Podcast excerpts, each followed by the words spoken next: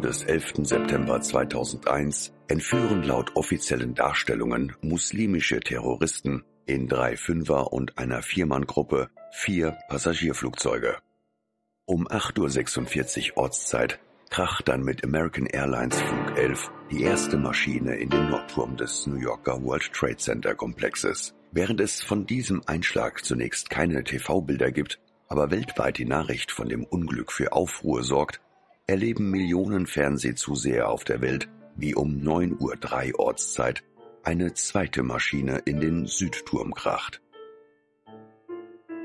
Nun ist für alle klar, dass es sich hierbei nicht, wie anfangs noch vermutet, um einen Unfall, sondern um einen gezielten Anschlag handelt.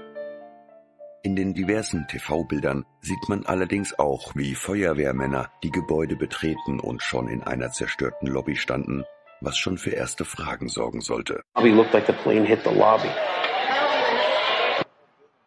Keine 90 Minuten später, als die Brände in den Zwillingstürmen weitgehend gelöscht waren, kollabierten die beiden Gebäude jedoch wie aus dem Nichts und stürzten wie im freien Fall in sich zusammen.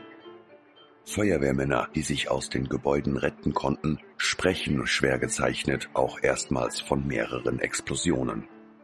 Doch ihre Aussagen wurden nie von der späteren Untersuchungskommission berücksichtigt. People don't understand. There may be more. Any one of these fucking buildings can blow up. This ain't done yet. This is, this is on top of this. It could be no worse than this. Could be nothing, nothing no more worse than this. You're in the building trying to help people, and it's exploding on the inside the building. So I don't think it get any worse than this.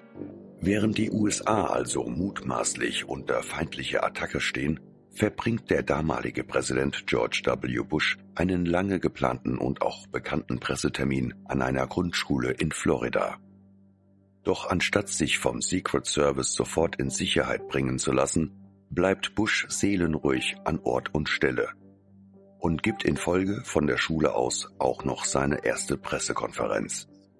Ein Verhalten, das unter Skeptikern für Verwunderung sorgt, denn in so einem Fall müsste man davon ausgehen, dass der Präsident ein weiteres Ziel sein könnte und der Secret Service hätte ihn sofort von der Schule aus in die Air Force One bringen müssen, was jedoch unterblieb. Dem nicht genug. Es gibt auch bei den Fernsehbildern allerhand Fragezeichen, die in Folge in der sogenannten 9-11 Wahrheitsbewegung für kontroverse Fragen sorgen. Wie zum Beispiel ein TV-Bild eines Nachrichtenhelikopters, das zeigt, wie das Flugzeug, das den Südturm trifft, mit seiner Nase auf der anderen Seite des Gebäudes wieder austritt. Dies sorgt bis heute für verschiedenste Theorien, die sogar vermuten, dass es vielleicht gar keine Flugzeuge gab. Doch so weit wollen und müssen wir gar nicht gehen. Was viele bis heute gar nicht wissen, ist die Tatsache, dass um 17.20 Uhr Ortszeit mit dem siebten Turm des World Trade Centers, kurz WTC 7, ein drittes Hochhaus wieder nahezu im freien Fall zusammenstürzt. Offiziell, weil es durch Trümmerteile der beiden Zwillingstürme so stark beschädigt wurde und weite Teile in Brand gerieten, sowie eine tragende Gebäudesäule nachgab und dadurch das Gebäude ebenfalls einstürzte. Doch auch hierzu gibt es bis heute viele Fragen. Denn laut dem damaligen Pächter des gesamten World Trade Center Komplexes Larry Silverstein gab es eine Anweisung des Gebäude 7, wie er in einem Fernsehinterview sagte, We decide to pull it.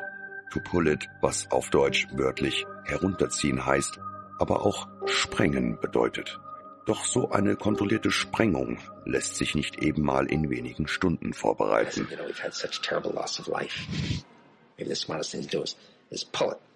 Uh, and they made that decision to pull, and then we watched the building collapse. Pikante Details am Rande. Im WTC 7 hatten diverse Behörden und Dienste wie FBI, CIA, aber auch andere wichtige Behörden Büros.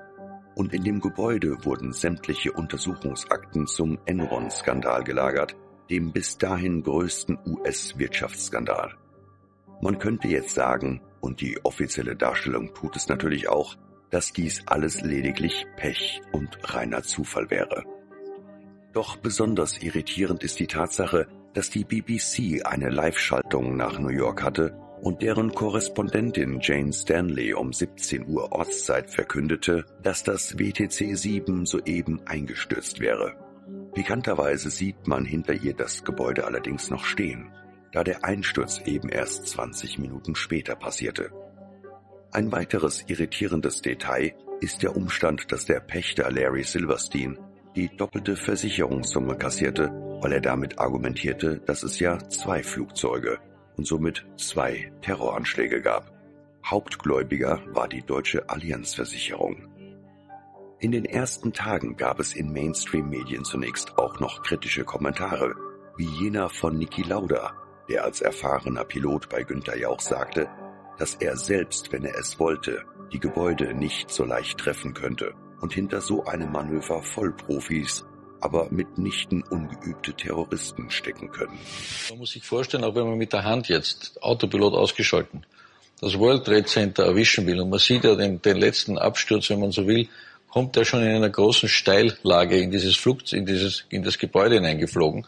Da muss man schon genau wissen, wie weit der Radius eines Flugzeugs ist, auch wenn ich ihn hineinlege, um dieses World Trade Center zu erwischen. Das heißt, die müssen voll ausgebildete 767 oder 757 eh das gleiche Type-Rating-Piloten gewesen sein, weil sonst hätten sie es auch verfehlt. Das kann also sicher nicht sein, dass da irgendein halb ausgebildeter das irgendwie probiert, weil dann trifft er es gar nicht.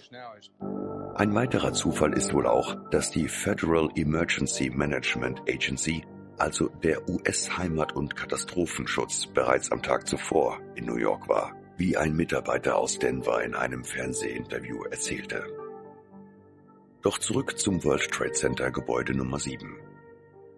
Der 186 Meter hohe Wolkenkratzer wäre also, so die offizielle Darstellung, durch Bürobrände in sich zusammengefallen, weil sich die Stahlträger durch das Feuer verformt hätten, wodurch die einzelnen Etagen nacheinander eingestürzt wären. Im Jahr 2017 kam die Universität Fairbanks in Alaska jedoch zu dem Ergebnis, dass der Einsturz von Gebäude 7 das Ergebnis einer kontrollierten Sprengung war. Womit zumindest in diesem Fall Klarheit herrscht, auch wenn im offiziellen Untersuchungsbericht der Bush-Kommission das WTC 7 zwar kurz erwähnt, der Einsturz allerdings mit keinem Wort erklärt wurde.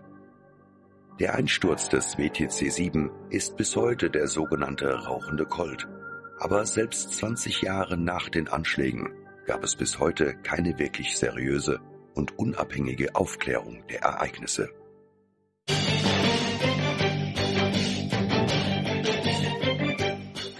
Im ersten Teil haben wir uns mit den Ereignissen in New York und dem WTC 7 im Speziellen beschäftigt. Die These einer Sprengung konnte zumindest für den kleineren siebten Turm mit Hilfe der in den Medien unterdrückten Studie der Universität Fairbanks in Alaska untermauert werden. Doch was ist mit den beiden großen Türmen des World Trade Center passiert? Auch hier gibt es bis heute viele Mythen, wie in Teil 1 kurz angeschnitten. So gibt es etwa Aussagen von Feuerwehrmännern, die von Sprengungen im Nord- und Südturm berichten. Im Gegensatz zum Gebäude 7 gibt es hier keine weiteren Untersuchungsergebnisse, sondern hier wird die ganze Sache ziemlich unübersichtlich. Denn hier ranken sich Spekulationen und Theorien, die von Mini-Atomwaffen Hochenergiewaffen bis hin zu einem mit Sprengstoff durchgeführten Abriss reichen. Doch bevor wir uns dieser Frage widmen, sei noch erwähnt, dass am 11. September 2001 eine Gruppe Männer dabei beobachtet wurde, wie sie die Einschläge in die beiden Zwillingstürme mit Videokameras dokumentierten und dabei laut Augenzeugen jubelten. Diese Männer konnten auf einer Brücke in ihrem weißen Van voller Sprengstoff von der New Yorker Polizei verhaftet werden. Allerdings handelte es sich bei diesen Männern nicht um arabische Terroristen, sondern um eine Spezialeinheit des israelischen Geheimdienstes Mossad. Ein Umstand, der in den Tagen nach den Anschlägen schnell vergessen wurde, denn mit Osama bin Laden stand noch am Abend des 11.09.2001 für die USA der Auftraggeber der Anschläge sofort fest. Schnell vergessen wurden auch Antragsbriefe die in den Wochen nach dem 11. September an diverse US-Behörden verschickt wurden und deren Urheberschaft ebenso bis heute nicht aufgeklärt werden konnte. Des Weiteren gibt es mehr als nur Indizien, die auf Insiderwissen vor den Anschlägen schließen lassen. Denn an einem normalen Tag wären weitaus mehr Menschen in den Türmen in ihren Büros anwesend gewesen, als dies am 11. September 2001 der Fall war. Auch wird diese These durch ein CIA-Memo gestützt, das die Regierung eindeutig wenige Wochen vor den Anschlägen warnte. Doch was sorgte nun für den Einsturz der beiden Twin Towers genannten Wolkenkratzer des New Yorker World Trade Center Komplexes?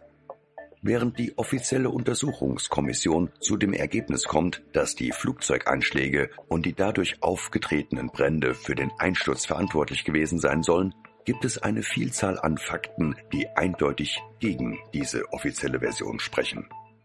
So zum Beispiel die Tatsache, dass die Brände in den beiden Türmen vor deren Einsturz weitestgehend gelöscht waren und zahlreiche Zeugen von Sprengungen in den Gebäuden sprechen, was im Übrigen in den ersten Stunden der Ereignisse auch noch in US-Medien berichtet wurde. Da ist eine weitere Bombe, die explodiert ist. Er versuchte, seine Leute so schnell wie möglich herauszubekommen, aber er sagte, dass da eine weitere Explosion war. Und dann, eine Stunde nach dem ersten Anschlag hier, dem ersten Crash, der passierte, sagte er, da gab es eine andere Explosion in einem der Türme hier. Uh, er denkt, dass es tatsächlich Bomben gab, die im Gebäude platziert waren. Die zweite Bombe, glaubt er, war wahrscheinlich im Gebäude platziert. Erst das und dann das andere Gebäude. Einige sprachen von weiteren Explosionen. Eine große Explosion. Plötzlich explodierte der Aufzug. Rauch. Ich zog diesen Mann heraus. Seine Haut hing herunter. Und ich zog ihn heraus und half ihm zum Krankenwagen. There was another explosion in the, in the basement or one of the lower levels of the, uh, of the World Trade Center. Besonders brisant ist die Aussage des ehemaligen Hausmeisters William Rodriguez, der acht bis zehn Sekunden vor dem Einschlag der ersten Maschine eine massive Detonation im Keller bzw. im Tiefgaragenbereich wahrgenommen hatte. And all of a sudden we hear boom! I thought it was a generator that blew up in the basement. And I said to myself, oh my God, I think it's a generator. And I was going to verbalize it. When I finished saying that in my mind, I hear boom! Right on the top pretty far away. So it was a difference between coming from the basement and coming from the top. Während Rodriguez anfangs noch als Held gefeiert wurde, da er mit seinem Generalschlüssel die Rettung zahlreicher Menschen ermöglichte, wurde er jedoch in weiterer Folge zur persona non grata, da er mit seiner Geschichte weiterhin an die Öffentlichkeit ging und deshalb von der US-Regierung in jahrelangen Gerichtsverfahren existenziell vernichtet wurde. Sehr brisant ist auch ein Strategiepapier einer US-Denkfabrik, das genau ein Jahr vor den Anschlägen verfasst wurde und in dem nahezu prophetisch von einem neuen Pearl Harbor philosophiert wurde, um die amerikanische Bevölkerung für diverse Militärinterventionen begeistern zu können. Als einer der ersten im deutschsprachigen Raum äußerte sich der Schweizer Historiker Dr. Daniele Ganzer kritisch zur offiziellen Version der Geschehnisse des 11. September 2001. Die von ihm gestellte Frage, ob die Einsturzursache der Türme auf Feuer oder Sprengung zurückzuführen sei, kosten ihn auf Druck der US-Botschaft seine Professur an der ETH Zürich. Wir haben 200 Länder auf der Welt, die USA sind das mächtigste Land und sie versuchen einfach ihre Macht im 21. Jahrhundert äh, abzusichern. Und das steht eben auch in dem anderen Dokument, das Sie äh, erwähnt haben, A Project for a New American Century. Das ist im Jahre 2000 publiziert worden. Und dort sagen eben die Neokonservativen um Wolfowitz, um Cheney, um Rumsfeld, sagen sie eben, es ist für uns wichtig, dass wir militärische Macht einsetzen, also wir brauchen Gewalt. Wir brauchen hohe Rüstungsausgaben und das Volk wird es nur akzeptieren, wenn wir halt diese Kriege auch an der Heimatfront verkaufen können, wenn es so etwas wie ein neues Pearl Harbor gibt. Und als ich das gelesen habe, habe ich mir gedacht, ja, ein neues Pearl Harbor und dann ein Jahr später kommt das neue Pearl Harbor. Das muss einfach, das muss jedem zu denken geben. Doch auch aus anderen Bereichen meldeten sich immer mehr Experten zu Wort, wie der Sprengmeister Johann Kalari, der auch Teil der Expertengruppe Architekten und Ingenieure für die Wahrheit über den 11. September war. Mein Name ist Johann Kalari, ich bin Bauingenieur und Sprengmeister und bin überzeugt, dass die World Trade Center Türme kontrolliert gesprengt wurden. Die offizielle Version von dem National Institute of Standard and Technology ist falsch. Einer der Hauptgründe, die jeder nachvollziehen kann, ist die Geschwindigkeit, mit der die Tower eingestürzt sind. Das National Institute of Standards and Technology, vergleichbar mit dem TÜV in Deutschland, kommt zu dem Ergebnis, dass das Feuer für den Einsturz der beiden Türme verantwortlich wäre. Doch auch hier gibt es Whistleblower wie Kevin Ryan, der sagt, er hätte Zahlen und Daten so lange manipulieren müssen, bis die offizielle Version glaubhaft dargestellt werden konnte. Die letzte Theorie des NIST ist fast gänzlich computergeneriert. Unser Untersuchungsteam bekam aber keinen Zugang zu dem Computer. Nachdem ich den Fall über die letzten eineinhalb Jahre untersucht habe, weiß ich, dass die Testergebnisse des NIST widersprüchlich sind. Ich fand aber auch heraus, dass das NIST die Parameter manipulierte. Manche Werte wurden verdoppelt, andere halbiert. Das Zusammensacken der beiden Türme, wie im freien Fall, ist ebenso ungewöhnlich wie die Tatsache, dass sie förmlich zu Staub pulverisiert wurden. Beide Phänomene sind normalerweise bei Sprengungen zu beobachten. Und anstatt die Überreste der Gebäude wie üblich kriminaltechnisch zu sichern, werden diese sofort mit Kipplastern zum New Yorker Hafen gebracht und in Folge in China eingeschmolzen. Bezeichnend ist auch die Aussage des Leiters der offiziellen 9-11 Commission, Philipp Zellikow, der Jahre später meinte, We are set up to fail, was so viel bedeutet wie wir wurden eingesetzt, um zu scheitern da wichtige Zeugen wie der Hausmeister William Rodriguez oder die zahlreichen Feuerwehrmänner, Polizisten und viele, viele andere, die allesamt von Sprengungen berichteten, nie einbezogen wurden. Und auch hier sei nochmals betont, dass es trotz all dieser Fakten seit 20 Jahren keine weitere und vor allem unabhängige Untersuchung der Anschläge des 11. September 2001 gab. Ein Ereignis, das nicht nur erstmalig in der Geschichte den NATO-Bündnisfall und den Afghanistan- und Irakkrieg auslöste. Es verwandelte die Vereinigten Staaten in Folge auch in einen Polizei- und Überwachungsstaat. Und jeder, der die offizielle Version der Ereignisse und ihre fast unzähligen Widersprüche zu hinterfragen wagte, wurde als Verschwörungstheoretiker denunziert und mundtot gemacht. Ganz ähnlich wie heute beim Thema Corona.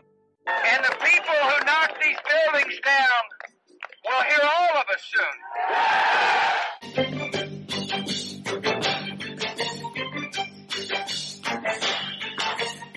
Im dritten Teil unserer Reihe zum 20. Jahrestag der Terroranschläge auf das New York World Trade Center widmen wir uns den besonders mysteriösen Fakten und mehreren toten Zeugen. Es gibt von den Terroranschlägen des 11. September 2001 diverse TV-Bilder, die einen Reporter während einer Live-Schaltung zeigen.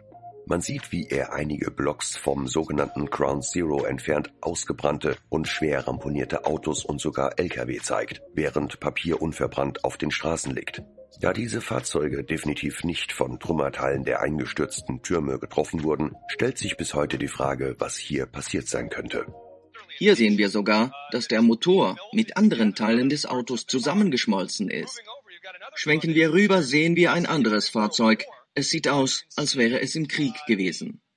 Wie Sie sehen können, sieht man im Innern noch Papiere, die aus dem Gebäude geflogen sind und alle anderen demolierten Teile. Und man erkennt daran, wie zerstörerisch die Wucht war. Auf der anderen Straßenseite sieht man ebenfalls ein extrem deformiertes Fahrzeug. Die Leute versuchen herauszufinden, was für eine Art Fahrzeug es war. Auch hier ist das Fahrzeug in einem üblen Zustand. Viele Dinge, zum Beispiel der Stall, sind geschmolzen.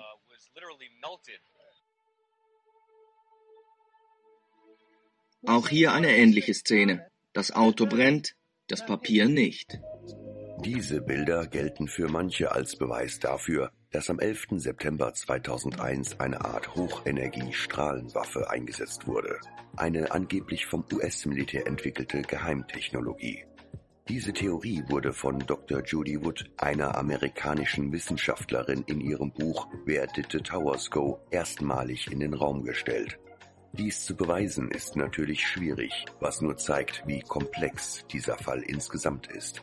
Umso wichtiger wäre eine neue und wirklich unabhängige Untersuchung des Kriminalfalles 9-11. Des Weiteren gibt es auch Aufnahmen, die ein Fernsehteam dabei zeigen, wie es in das mittlerweile evakuierte WTC 7 läuft und dort von einem Secret Service Agenten gebeten wird, das Gebäude sofort zu verlassen. I think you should leave. Everybody else is gone. Okay. I'll just make sure that uh, there's nobody else coming downstairs. I hear the top of the building fell down. Fell over on us. I don't know. I haven't even seen outside yet. Have you, uh, when were you here? Pardon me? after the planes landed? As a matter of fact, we're standing right underneath uh, Six World Trade when the uh, building actually, the plane hit it the first time. Describe it.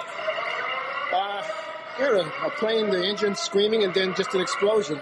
Glass. Then everybody was uh, running around trying to get away.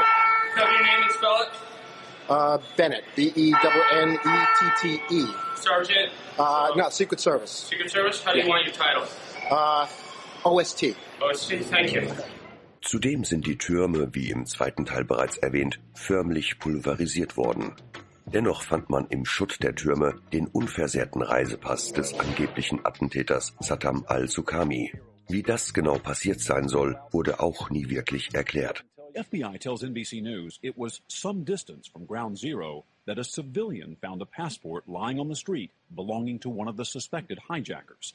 Da von den Zwillingstürmen praktisch nur noch Schutt übrig geblieben ist, ist es wohl kaum möglich, dass ausgerechnet dieser eine Reisepass das Ganze unbeschadet überstanden hat.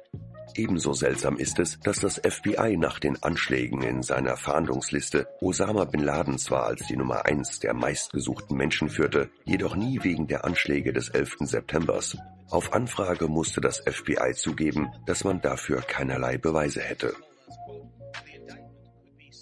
Doch umso mehr man von den Ereignissen rund um 9-11 erfuhr, umso grotesker wurde das Gesamtbild der offiziellen Version.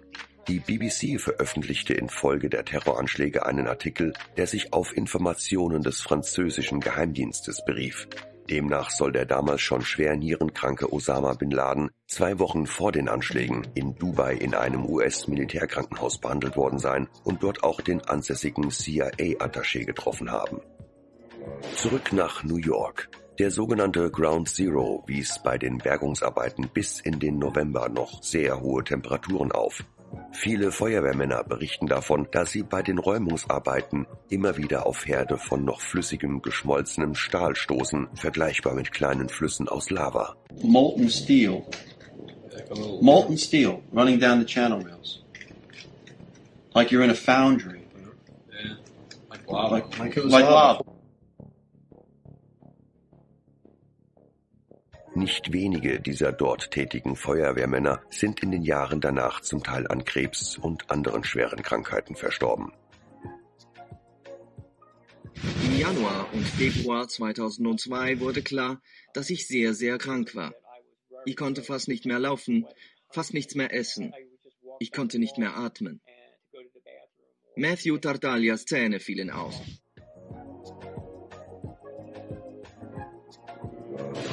Besonders auffällig im Kriminalfall 9-11 ist auch das massive Zeugensterben. So starben zahlreiche wichtige Augenzeugen oder Whistleblower, zum Teil auf äußerst seltsame Weise in den Jahren nach den Terroranschlägen. Hier seien nur einige prominente Beispiele von dieser langen Liste der toten Zeugen erwähnt. Barry Jennings war ein wichtiger Augenzeuge der Ereignisse im siebten Turm des World Trade Centers. Explain to me the moment of impact. Well, me and Mr. Hesh, the corporation counsel, were on the 23rd floor. I told him we got to get get out of here. We started walking down the stairs. We made it to the eighth floor. Big explosion. Blew us back into the eighth floor.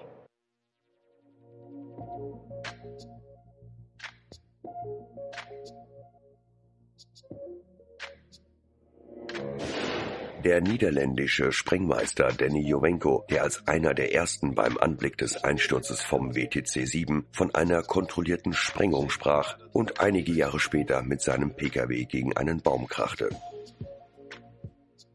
Ebenso seltsam ist auch die gezielte Tötung von William Cooper, der schon vor dem 11. September 2001 über gezielte Anschläge in diversen Radiosendungen berichtete.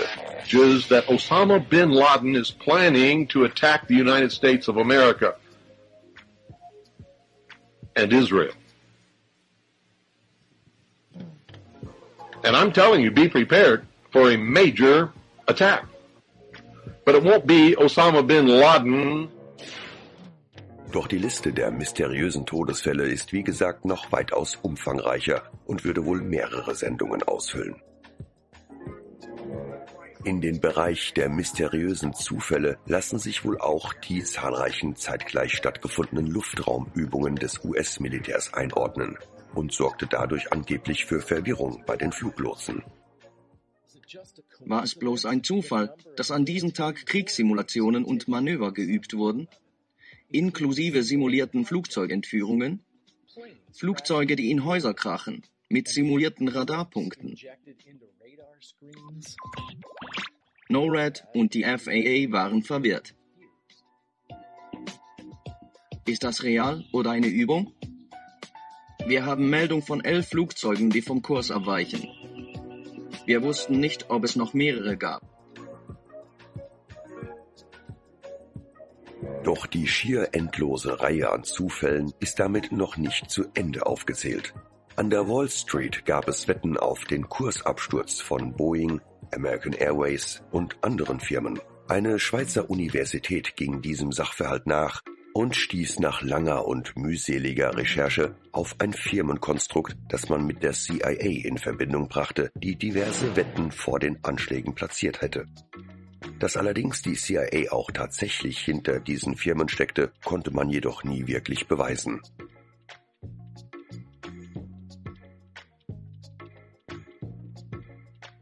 All diese vielen offenen Fragen sind bis heute natürlich ebenso wenig aufgeklärt worden wie die 9-11-Anschläge an sich.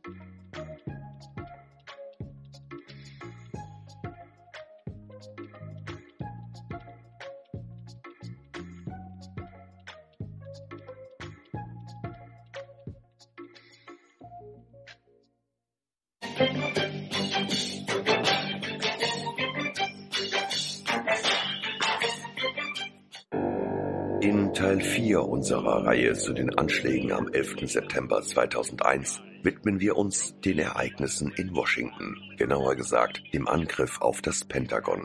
Am 10. September 2001 tritt der damalige amerikanische Verteidigungsminister Donald Rumsfeld vor die Presse und muss der Öffentlichkeit über die Medien erklären, dass sage und schreibe 2,3 Billionen Dollar aus dem US-Verteidigungshaushalt verschwunden seien. Our financial systems are decades old. According to some estimates, we cannot track $2.3 trillion in transactions. We cannot share information from floor to floor in this building because it's stored on dozens of different technological systems that are inaccessible. Tags darauf passiert etwas, was sich im Kriminalfall 9-11 wie ein roter Faden durchzieht. Ein weiterer, besonders außergewöhnlicher Zufall. Der American Airlines Flug 77 trifft das Pentagon und genau jenen Gebäudetrakt, in dem sich sämtliche Akten zu den verschwundenen Geldern aus dem Verteidigungsetat befinden. Bei diesem Einschlag soll die Maschine den gerade renovierten und daher, was Zivilpersonen angeht, nahezu leeren Teil des Pentagons getroffen haben. Und nicht nur das. Die gesamte Maschine Typ Boeing 757 mitsamt ihrer tonnenschweren Titantriebwerke soll sich in Luft aufgelöst haben und dabei gar noch fünf Gebäuderinge mit der Nase des Flugzeugs durchschlagen haben. Während meiner Zeit bei der Luftwaffe war ich bei Ermittlungen auf Unglücksstellen anwesend. Mir ist nie ein Unfallort untergekommen, wo es keine aussagekräftigen Beweisstücke des verunglückten Flugzeugs gab. Hier haben wir eine Flugzeugeinsturzstelle, wo es null Beweismaterial gibt. Triebwerke, Fahrwerke, Luftbremsen, Reifen, all diese Dinge sind sehr schwer zu zerstören. Der Pentagon-Angriff sorgt bei Menschen, die sich ein wenig mit Flugzeugen und vor allem dem Pentagon auskennen, sofort für massive Zweifel. Denn auch hier gibt es viele Fakten, die die offizielle Version in Frage stellen. Denn das Pentagon, das zu den am besten gesicherten Gebäuden der Welt zählt, verfügt neben Raketenabwehrsystemen vor allem auch über eine enorme Videoüberwachung. 84 Kameras waren zu diesem Zeitpunkt auf das Gebäude gerichtet. Doch bis heute gibt es nicht ein einziges Video, welches den Einschlag einer Passagiermaschine ins Pentagon zeigt. Als bekannt wird, dass das FBI und andere Ermittlungsbehörden sämtliches Videomaterial, unter anderem auch jenes von einem nahegelegenen Hotel und einer Tankstelle unter Verschluss halten, wird die Öffentlichkeit hellhörig. Die Frage nach den Überwachungsvideos sorgt in den ersten Tagen und Wochen für öffentlichen Druck. Doch statt einem Video präsentiert man Wochen später einen 5-Standbilder-Ausschnitt einer Kamera, die allerdings nicht wirklich belegt, dass hier Flug 77 in das Pentagon eingeschlagen wäre.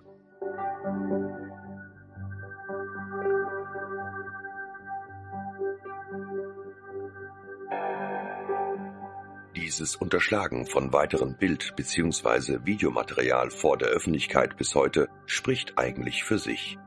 Doch es gibt noch mehr groteske Fakten im Kriminalfall 9-11, das sich am Schauplatz Washington eher als Schmierentheater darstellt. So hat der damalige Verteidigungsminister Donald Rumsfeld wenige Wochen vor dem 11. September 2001 das Protokoll, welches die Luftraumüberwachung betrifft, geändert. In der Regel ist es so, und zwar weltweit üblich, dass Fluglotsen bei einem verdächtigen Vorfall am Himmel sofort das Militär kontaktieren und dieses dann innerhalb von Minuten Abfangjäger schickt, um sich ein Bild über die Lage zu verschaffen. Doch genau dieses Luftraumprotokoll wurde dahingehend geändert, dass Fluglotsen ihre Meldung im Pentagon machen müssen, dann aber noch ein führender General seine Einwilligung erteilen muss, um Abfangjäger starten zu lassen, was den Prozess zeitlich massiv verschleppt. Allerdings war der zuständige General am 11. September nicht erreichbar und somit konnten auch keine Abfangjäger starten. Hätten wir gleich auf die Luftnotlage reagiert, wären die Jäger sofort in der Luft und hinter den Objekten her gewesen. Die Flieger hätten nie ihr Ziel erreicht. Aber die Fluglotsen benachrichtigten das Militär, weil sie nun mit einem Protokoll arbeiten durften. Das Protokoll ging über das Pentagon. Dreimal dürfen Sie raten, wer das Telefon nicht abhob. Sorry, es war das Pentagon. Ziehen wir einen Vergleich, mit dem der Laie mehr anfängt. Wenn man feindliche Objekte nur mit Genehmigung des Pentagons abschießen darf, dann ist das, als liefe ein Notruf in die Feuerwehrzentrale ein und die Feuerwehr dürfte erst ausrücken, nachdem sie den Bürgermeister angerufen hat, um Erlaubnis für den Einsatz zu erhalten. Was ist, wenn er gerade frühstückt oder länger schläft und nicht ans Telefon geht? Dass dieser General trotz seines eindeutigen Versagens nach den Ereignissen sogar noch beruflich befördert wurde, sei hier nur der Vollständigkeit halber erwähnt.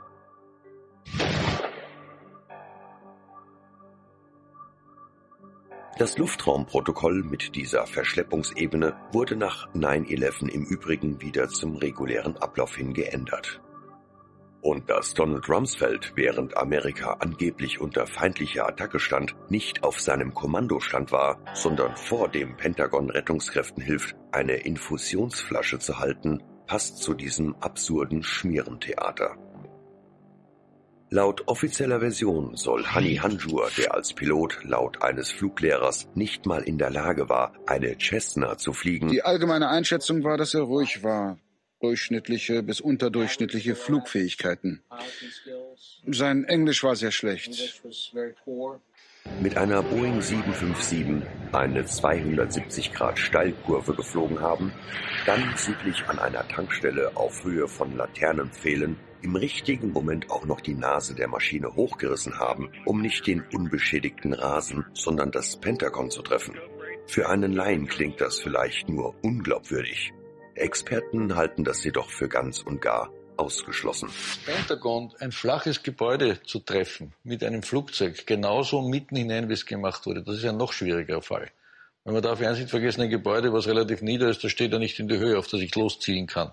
Das heißt, aus einer Luftbewegung noch abwärts zu fliegen und das Gebäude genau im Kern zu treffen, also das muss wirklich der bestausgebildete gewesen sein. Man kann nicht aus einer 172 steigen und einen Jet manövrieren den man nie zuvor geflogen hat.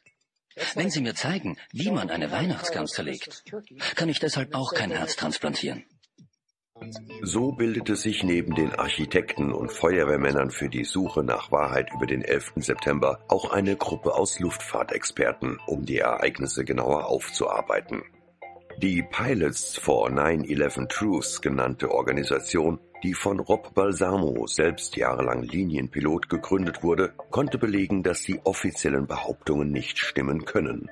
Die Piloten konnten die vom NTSB per Freedom of Information Act erhaltenen Flugschreiberdaten auswerten und dank Augenzeugen belegen, dass das Flugzeug nicht südlich, sondern nördlich der Tankstelle vorbei und in Folge dann über das Pentagon hinwegflog. Leider schafften es die Pilots for 9-11 Truth nie ihre Ergebnisse vor Gericht zur Geltung zu bringen. Da sich dem Pentagon nur Maschinen mit einem Militärtranspondersignal nähern können, ist für die meisten Luftfahrt- und Militärexperten klar, dass es sich um eine Militärmaschine gehandelt haben muss. Offen bleibt lediglich die Frage, ob das Pentagon von einer Rakete, einer Drohne oder einem anderen Militärfluggerät getroffen wurde und was aus Flug 77 und seinen Passagieren wirklich geworden ist. Doch all diese Ungereimtheiten bekräftigen auch für den Schauplatz Washington, wie wichtig eine seriöse und unabhängige Untersuchung der Ereignisse des 11. September 2001 wäre.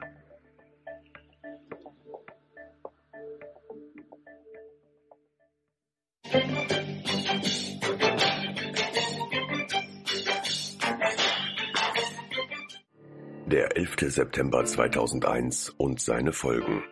In den Teilen 1 bis 4 unserer großen Auf 1 Dokumentation 20 Jahre 9-11 haben wir die wichtigsten Fragen behandelt und die offensichtlichsten Widersprüche aufgezeigt. Doch es gibt darüber hinaus noch viele weitere, die wir nur kurz anreißen können. Etwa United Airlines Flug 93, das ominöse vierte Flugzeug, das angeblich entführt wurde und in Shanksville, Pennsylvania abstürzte wofür als Beweis allerdings lediglich eine Grube hergezeigt wurde. Wie im Falle der Flugzeuge, die in die Zwillingstürme oder in das Pentagon krachten, hat sich auch diese Boeing 757 buchstäblich in Luft aufgelöst.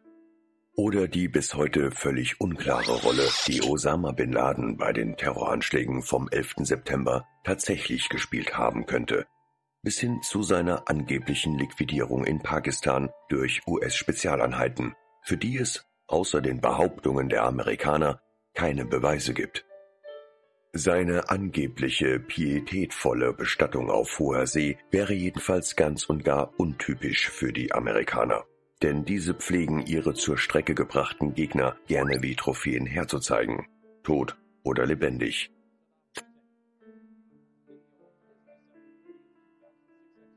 Vor kurzem erklärten die neuen und alten afghanischen Machthaber, dass die Behauptung, Osama bin Laden wäre dafür verantwortlich, falsch wäre. Selbst nach 20 Jahren Krieg haben wir keinen Beweis, dass er beteiligt war. Es gab keine Rechtfertigung für diesen Krieg. Es war eine Ausrede für den Krieg. So Taliban-Sprecher Zabihullah Mujahid wörtlich in einem NBC-Interview.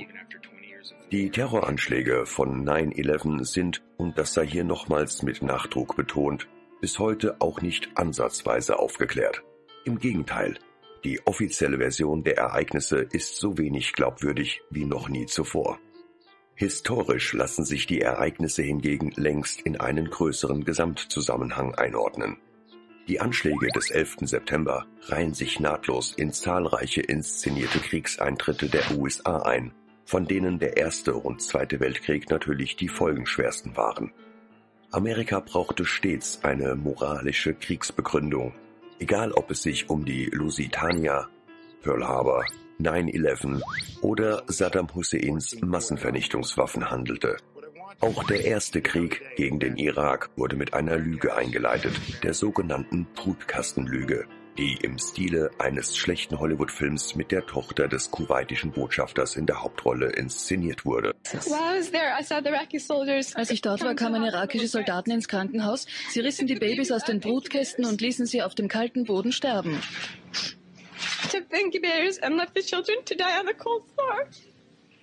US-Öffentlichkeit ist schockiert. Befürwortung des Landkriegs steigt von einem 15-jährigen Mädchen aus Kuwait. Sie soll aus Furcht vor Vergeltungsmaßnahmen nicht identifiziert werden können. Das Resultat? Die US-Öffentlichkeit ist schockiert. Die Befürwortung des Landkriegs steigt. Es ist ein Wendepunkt. Dieser Storm wird gestartet.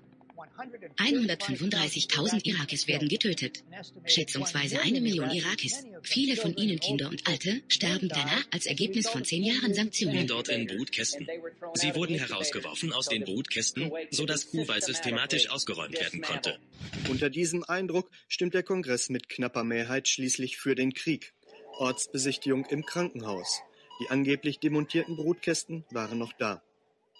Und die zuständige Ärztin antwortet auf die Frage, ob die Iraker die Babys aus den Brutkästen gerissen haben, eindeutig. Dass der Krieg gegen Syrien unter dem falschen Vorwand Präsident Assad hätte Giftgas gegen die eigene Bevölkerung eingesetzt, dann doch nicht kam, offenbart, dass das US-Imperium seinen Zenit überschritten hat. Auch wenn die Pentagon-Strategen immer noch in der Lage sind, mit neuen Mitteln verdeckter oder hybrider Kriegsführung Staaten und Regionen ins Chaos zu stürzen, die Pax Americana ist ebenso Geschichte wie das römische Vorbild. Beide Imperien sind an ihrer Überdehnung, aber auch an innerer Fäulnis gescheitert.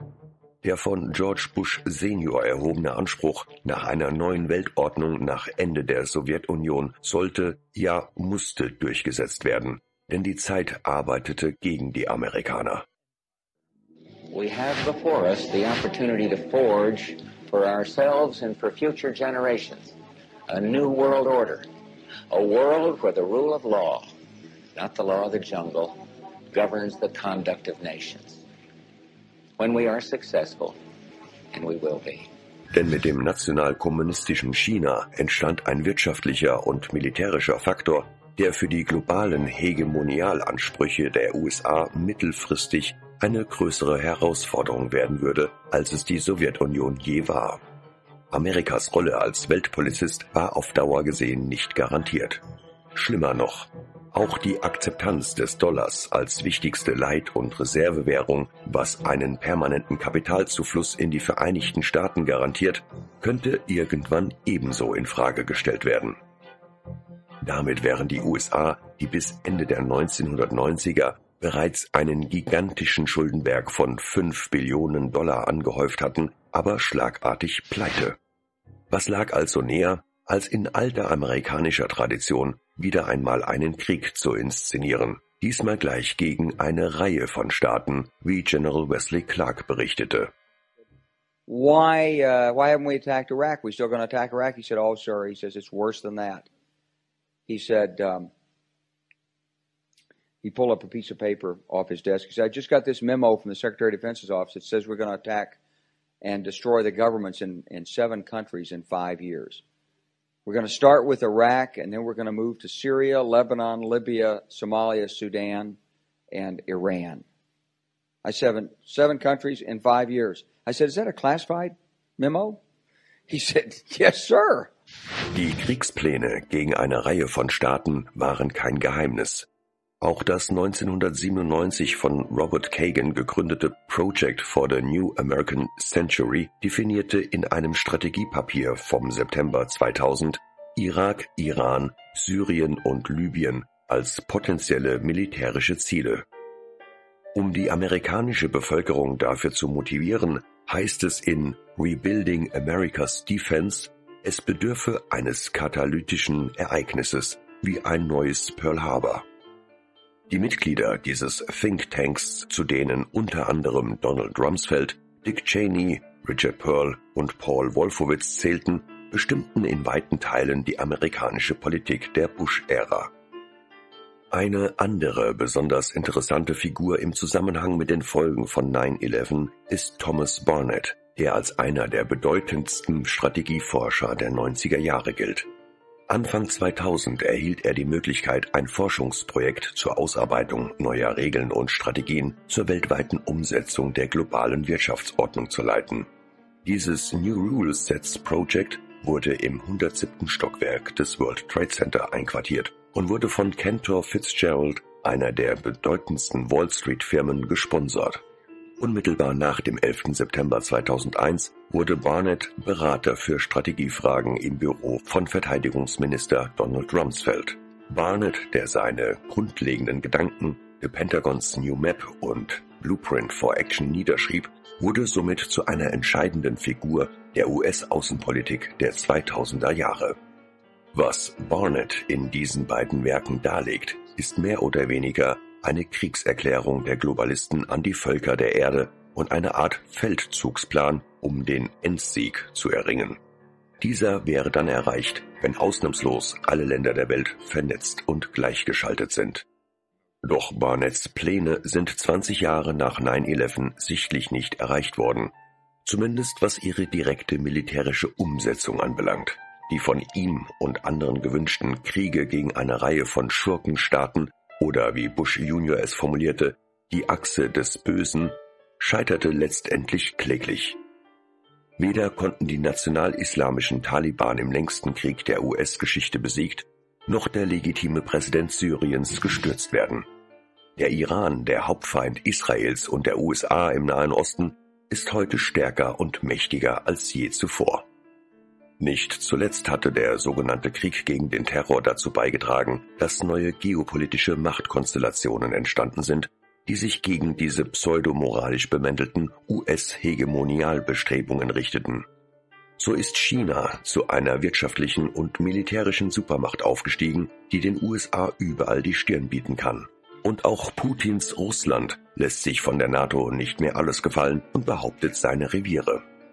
Mit den BRICS-Staaten und vor allem mit der Shanghai-Organisation sind neue mächtige Global Player entstanden, gegen die die Amerikaner und ihre europäischen Vasallen klein und alt aussehen. Es geht bei der Frage der Folgen von 9-11 nicht nur um einen Kriminalfall mit weitreichenden, ja weltgeschichtlichen Folgen, es geht hier auch um einen Kampf der Kulturen und der Weltanschauungen. Der Versuch, Afghanistan und den Irak einfach zusammenzubomben, und dann nach westlichen Vorstellungen wieder aufzubauen, auch unter dem perversen Begriff Nation Building bekannt, ist kolossal gescheitert. Die westliche Dekadenz ist ein Gift, das nur kranke Völker gefährdet, wozu die Afghanen augenscheinlich nicht gehören. Trotz 20 Jahren Besatzung und dem Einsatz von unvorstellbaren Summen haben sich die Ethnien Afghanistans nicht kaufen und korrumpieren lassen. Homo-Paraden wird es am Hindukusch auch weiterhin nicht geben. Die Unwerte der Globalisten stoßen dort wie in weiten Teilen der Welt nur auf Verachtung. So werden 9-11 und seine Folgen als ein Wendepunkt in der Geschichte des US-Imperiums eingehen, als der letzte Versuch, seinen globalen Einfluss militärisch durchzusetzen und eine Welthegemonie zu erreichen. Ein Versuch, der mit der schmählichen Niederlage in Afghanistan endgültig gescheitert ist.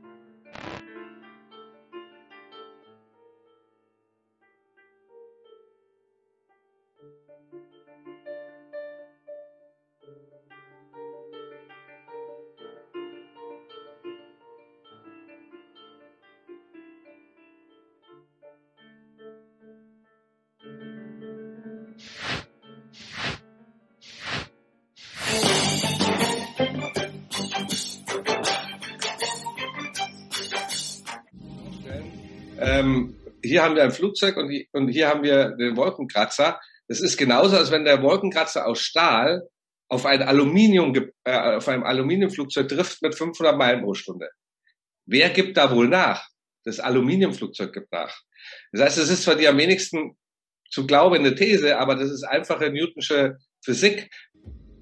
In der großen Auf-1-Dokumentation zum 20. Jahrestag der Anschläge vom 11. September 2001 haben wir zahlreiche Widersprüchlichkeiten und Fakten detailreich aufgezeigt, die in den Mainstream-Medien beharrlich verschwiegen werden.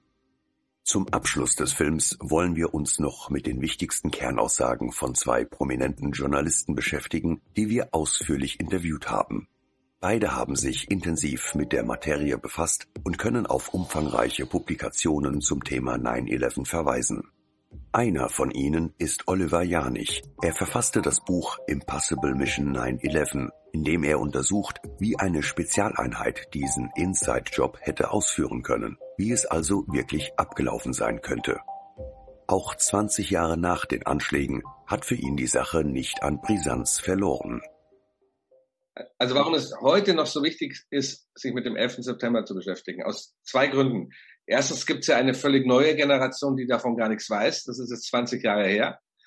Und der zweite wichtige Grund ist, weil der 11. September sehr einfach wissenschaftlich zu widerlegen ist durch die Newtonschen Gesetze. Und das ist etwas, was ganz selten der Fall ist.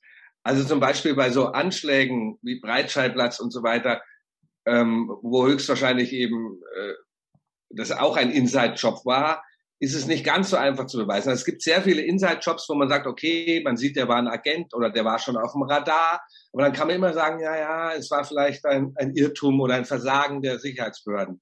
Der 11. September ist mit wissenschaftlichen Mitteln zu widerlegen.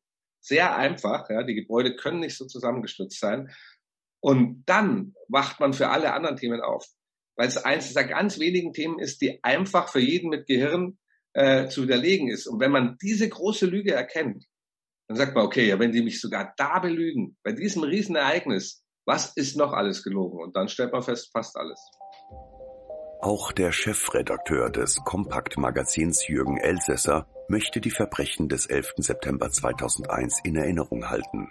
Er hat im September 2021 dazu ein eigenes Sondermagazin veröffentlicht. Ja, Kompakt hat eine Sonderausgabe herausgebracht, Kompakt Spezial 9-11, der Putsch des tiefen Staates. Ich glaube, nach 20 Jahren ist das Thema von ungebrochener Brisanz, denn jetzt der Zusammenbruch der Besatzung in Afghanistan hängt ja unmittelbar mit 9-11 zusammen. 9-11 war der Vorwand äh, für die Invasion in Afghanistan und dieser Vorwand war schon immer lügenhaft und an den Haaren herbeigezogen. Jetzt fliegen die Lügen auf.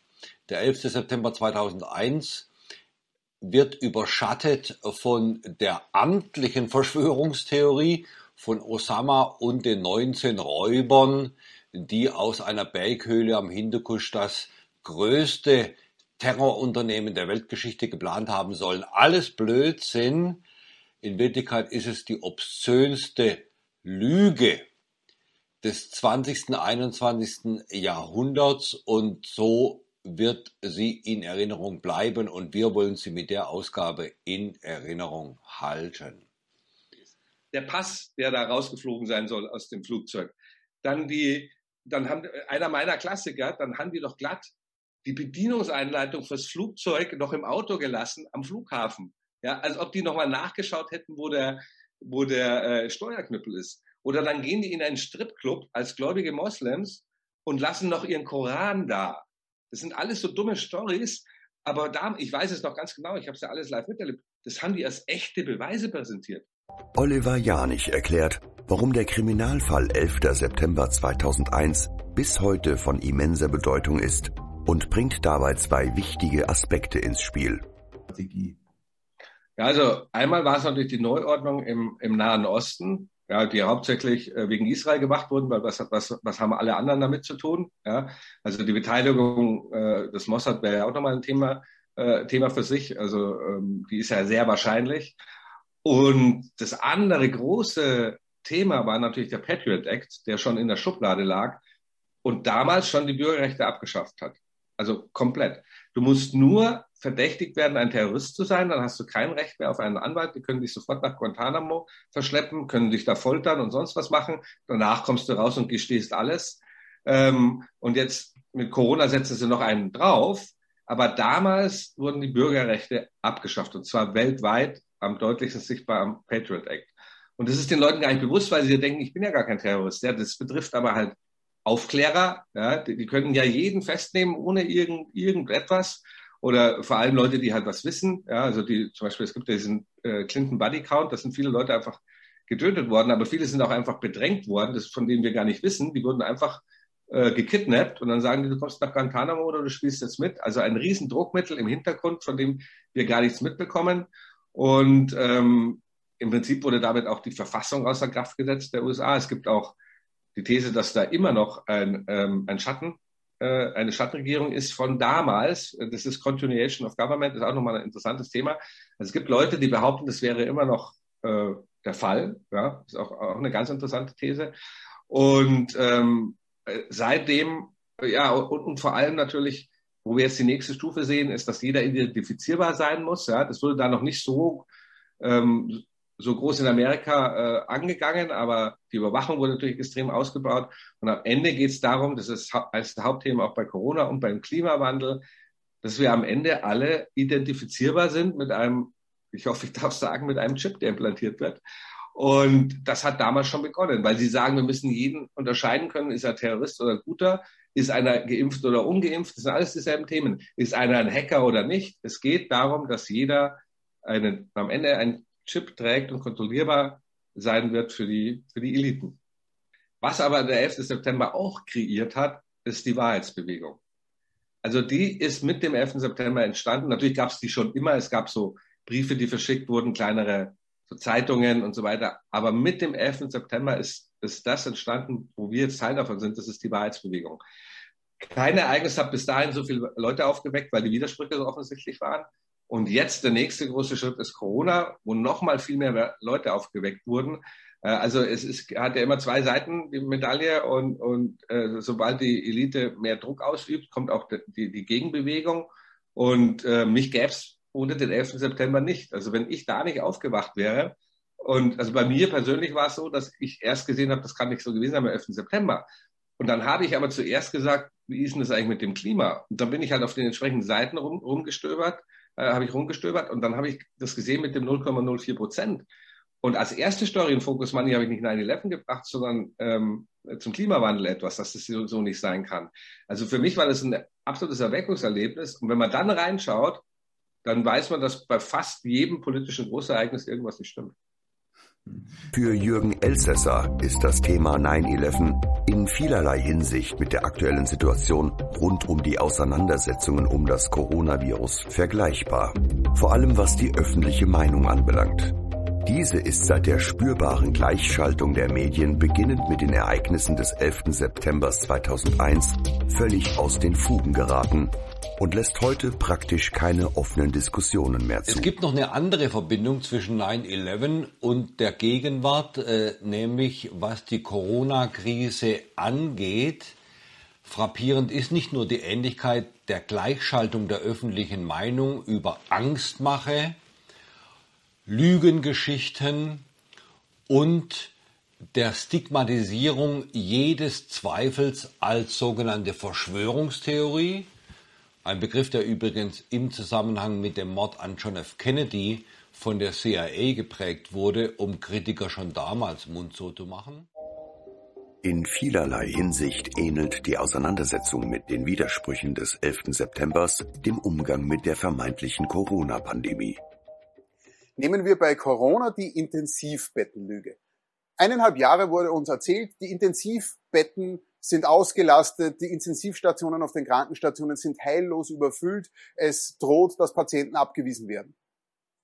Aber die Realität war eine ganz andere. Selbst in den internen Rechnungsberichten stand schwarz auf weiß, dass die Intensivbetten nie überlastet waren. Selbst die Bildzeitung titelte großflächig, nein, die Intensivbetten waren nie ausgelastet wegen Corona.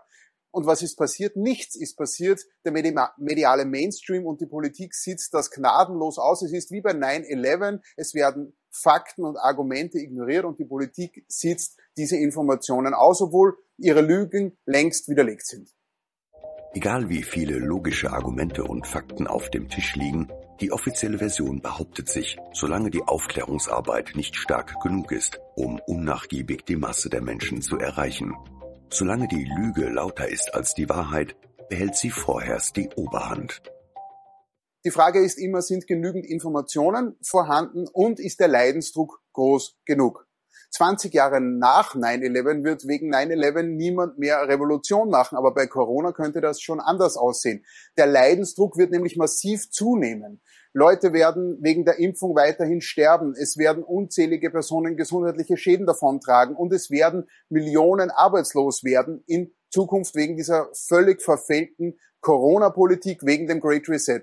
Und wenn dann Information und Leidensdruck kombiniert werden, dann kommt Bewegung in die Sache. Und die Einordnung von 9-11, von Ereignissen in der Vergangenheit, hilft den heutigen, diese Dinge richtig einzuordnen. Die großen Ereignisse folgen oft sehr ähnlichen Mustern.